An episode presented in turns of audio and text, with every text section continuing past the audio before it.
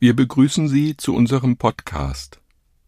Friedrich Hölderlin hat ein dichterisches Werk hinterlassen, das überall auf der Welt gelesen wird.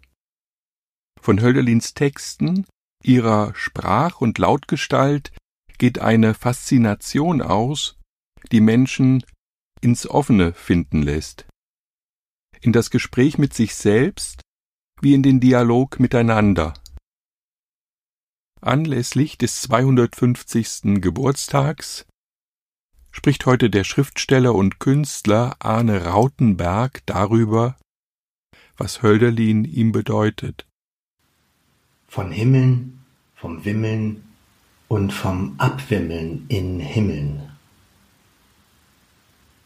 Wenn aus dem Himmel hellere Wonne sich herabgießt, eine Freude den Menschen kommt, dass sie sich wundern über manches, Sichtbares, Höheres, Angenehmes. Wie tönet lieblich heilger Gesang dazu. Mit diesen Worten beginnt Hölderlins Gedicht, wenn aus dem Himmel. Der Himmel als Sitz der Götter, auch als eine jenseitige Erlösungsfantasie, hat als Motiv einen zentralen Stellenwert in Hölderlins Schaffen. Dem Menschen ist die Sphäre des Irdischen zugeordnet, er kann nur seinen Blick heben, die Augen und Gedanken schweifen lassen. So heißt es im Hyperion. O selige Natur, Lust des Himmels ist in den Tränen, die ich weine vor dir, der Geliebte, vor der Geliebten. Mein ganzes Wesen verstummt und lauscht, wenn die zarte Welle der Luft mir um die Brust spielt, verloren ins weite Blau, blick ich oft hinauf an den Äther und hinein ins heilige Meer und mir ist, als öffnet ein verwandter Geist mir die Arme, als löste der Schmerz der Einsamkeit sich auf ins Leben der Gottheit. Eines zu sein mit allem, das ist das Leben der Gottheit, das ist der Himmel des Menschen. Es ist diese nie zu stillende Sehnsucht, die Hölderlin in seinen Texten aufwirft, der manisch nachsteigt, die er in schönsten Worten und mit unbedingtem Willen, ja mit heiligem Ernst umgarnt, umspielt, herbeiruft. Es ist die Suche nach einer elysischen Allmachtsfantasie, die alles einschließt, eine Utopie vom Ende allen Leidens, Suchens, Stolperns, es ist die Utopie der Seelenheimkehr ins Reich von alles ist wieder gut. Wer Hölderlin liest, hat es mit einer so gewaltigen, weil nie zu stillenden Sehnsucht zu tun. Und all das Heere, große, Ferne, was damit anheimgeht, hat es mir nie ganz leicht gemacht mit Hölderlins Schriften. Mir fehlte da der Grip, der Dreck, der Bruch. Mir schien das alles zu entrückt. Und so konnte ich die hochpathetischen Klagen über unsere irdische Existenz samt der Arien nach totaler Erfüllung nur in kleinen Dosen mit großen Abständen genießen. Doch es gab kein Entrinnen. Zu nah ist die Poesie Hölderlins an der Sprachzauberei, zu wunderbar die entworfenen Bilder darin.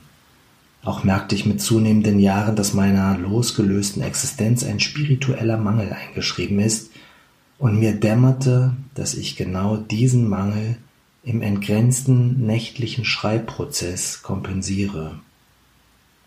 Entrückt steige ich in mir herab, befinde mich in einem Zustand des Zulassenkönnens und fühle mich dabei wie ein Medium im Halbrausch. Deswegen muss ich Gedichte schreiben. Und dann dieser Hunger, die treibende Idee, dass es immer noch mehr geben muss, dass man weiterkommen oder andersherum gesagt, dass man niemals zufrieden sein kann. Auch dafür steht die Wunderblume der Poesie. Wer bloß an meiner Pflanze riecht, der kennt sie nicht. Und wer sie pflückt, bloß um daran zu lernen, kennt sie auch nicht, heißt es in der Vorrede zum Hyperion. Niemand weiß genau, was Poesie eigentlich ist. Klar, ein sprachliches Kunstwerk, vielleicht auch ein originärer Ausdruck. Nach meiner Erfahrung findet man am besten beim Schreiben von Gedichten zur Poesie. Und da ist mir in der letzten Zeit immer deutlicher geworden, dass es um ein großes Gespräch geht.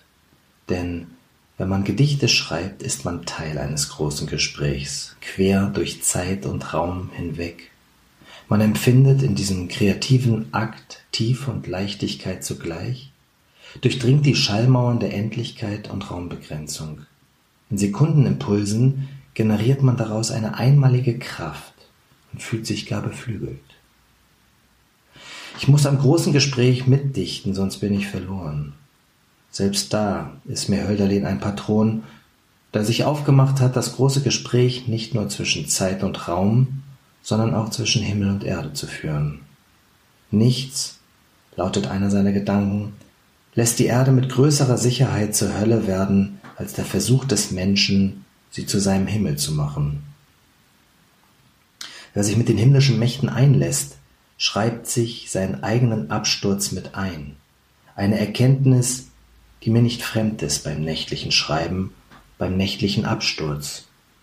So machte ich mich in meinem Gedicht Aus allen Himmeln stürzt es auf die Suche und recherchierte, was je von Menschen und meist wahnwitzigen Unwettern bezeugt vom Himmel auf die Erde zurückkam. Aus allen Himmeln stürzt es. Erdklumpen fallen, Baumwurzeln stürzen auf Wälder, Steine prasseln in den still liegenden See, betrunkene Amseln fallen vom Himmel, Eidechsen, Muscheln, Finger fallen, stinkende Fische fallen vom Himmel, gefrorene Karpfen durchschlagen Autoscheiben, Bohnen und Erbsen stürzen, ein Schwarm Fledermäuse gerät in einen Gewittersturm, zerkleinerte Körperteile fallen, es regnet Fleisch und Blut, Haarbüschel fallen, stinkende schlammverschmierte Frösche patschen zu zentimeterdicken Schichten neben den Parkplatz, zerrissene Rhabarberblätter fallen, es regnet Singvögel, die Straßen gesäumt von tausenden Kadavern, in Gärten und auf Feldern und Dächern, es regnet Äpfel, Birnen und Nüsse, Millionen schwarzer Spinnen schweben vom Himmel, es regnet Würmer, Papiere schneien, umtanzen den weißen Staub, aus allen Himmeln stürzt es.